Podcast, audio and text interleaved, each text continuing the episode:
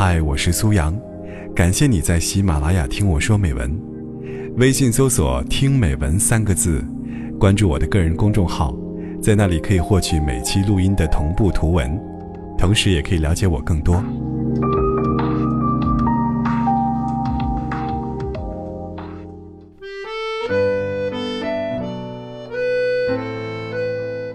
今天我在大阪，朋友发微信让我帮他带一个什么限量款的包，女孩用的。他前女友也是我的好朋友，我很惊讶。刚分手一个礼拜，你就找到新女朋友了，还准备下血本花一万多买包。你跟我姐们好了三年，你买过啥呀？你个白眼狼！我不管，你找代购去吧。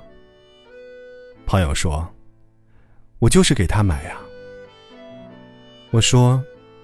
你俩和好了？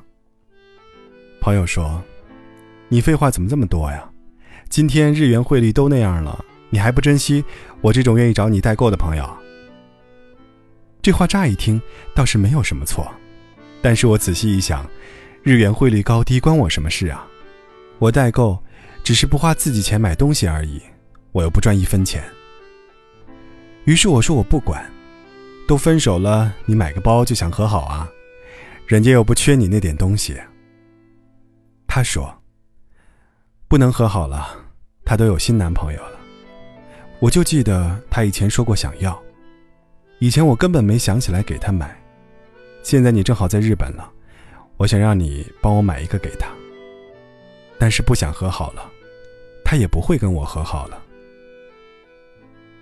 我那个姐们儿，就称呼她为白云吧。我这个哥们儿就化名黑土吧。他跟我这个哥们儿好了三年，受的委屈不多，大概一万次吧。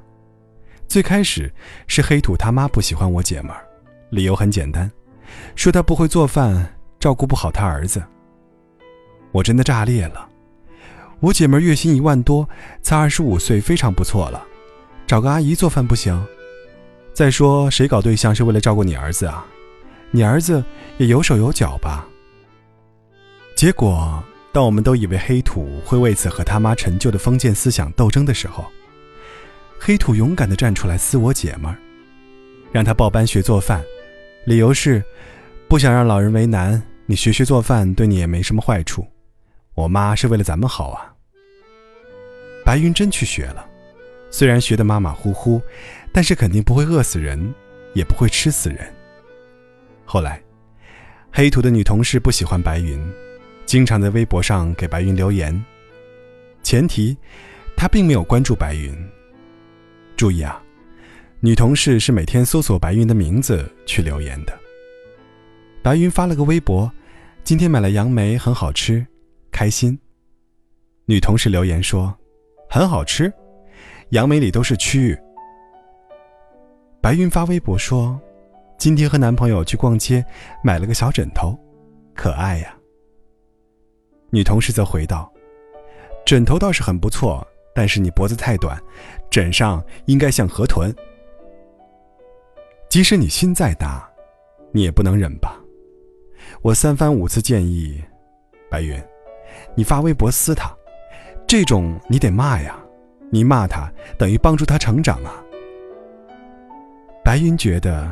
是黑土的同事，骂了黑土就很尴尬了。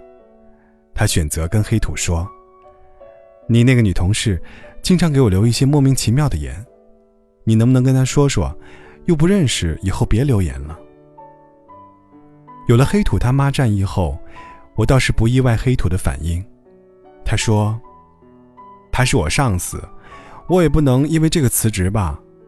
他好像是有点喜欢我，你就忍着吧。”他说什么，你就当没看见就行了。白云听完，心凉了一半。那我要是不听你的，骂他呢？黑土说：“我看你是不想让我在单位过得好了，对不对？”同样的事情越来越多，结局也是相同的。黑土在单独和白云相处的时候很好的一个人，但是只要他和他身边的人有矛盾。他会毫不犹豫地训斥他，站在外人身边。渐渐的，白云已经很少和黑土说自己因为他而受的委屈了。慢慢的，他发现，不仅是黑土的朋友，在自己和任何人发生矛盾的时候，黑土都是数落他。他上班和领导发生了不愉快，他顶嘴，被领导找借口罚款了，回家和黑土说，他的回答是：“你的性格就是这样啊，和任何人都会起冲突的，你和谁都处不好。”他在网上不小心买到了假货，黑土说：“我都说了你不会买东西了。”你以后不要乱买了，网上本来就假货多。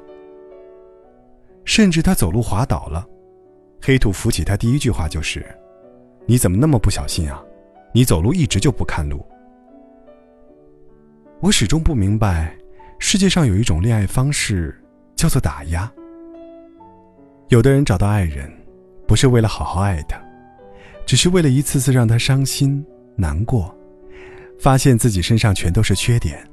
从而自卑、失落，变得越来越瑟缩、沉默寡言的吗？身为一个女人，亦或你是一个男人，我想这辈子陪在你身边时间最多的，不是你的爸妈、同事、宠物，是你的伴侣。你为什么要为了别人去伤害一辈子陪你时间最多的人呢？要知道，我们都会老的走不动路。也许还会生一身的病，那时候，你的父母早已不在，同事自顾不暇，猫和狗恐怕也学不会端茶倒水。那个陪在你身边，和你相濡以沫的人是我呀，你为什么要为了别人，一次次站在我的对立面，打压我呢？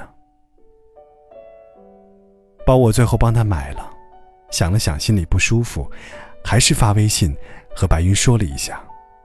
毕竟，他也是我的好朋友啊。白云很快就回了。我当时喜欢，他没说送我，现在我真的不喜欢了。给我，我也不想要了。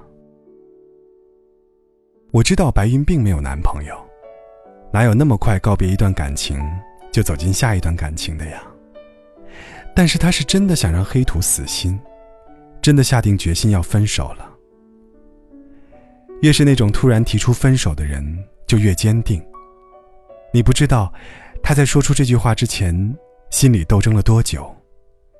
但是你能感觉到，他说了要走，那是真的，并没有在客气，是给自己切断了一切后路和可能，是真的准备重新走一条路，荆棘也罢，流泪也罢，回头这件事免了。愿我们都学会善待身边人，因为那个一直受着委屈、小心翼翼，只为陪在你身边的人，一旦伤透了心，绝对不会再回头了。这世界上有压弯骆驼脊梁的最后一根稻草。你看这一只体型庞大的骆驼，它突然倒地，流血，嘶叫，死去。你很惊讶，你说：“不就是放了一根稻草吗？”那么，请你始终记得，你之前已经放了一千万根了。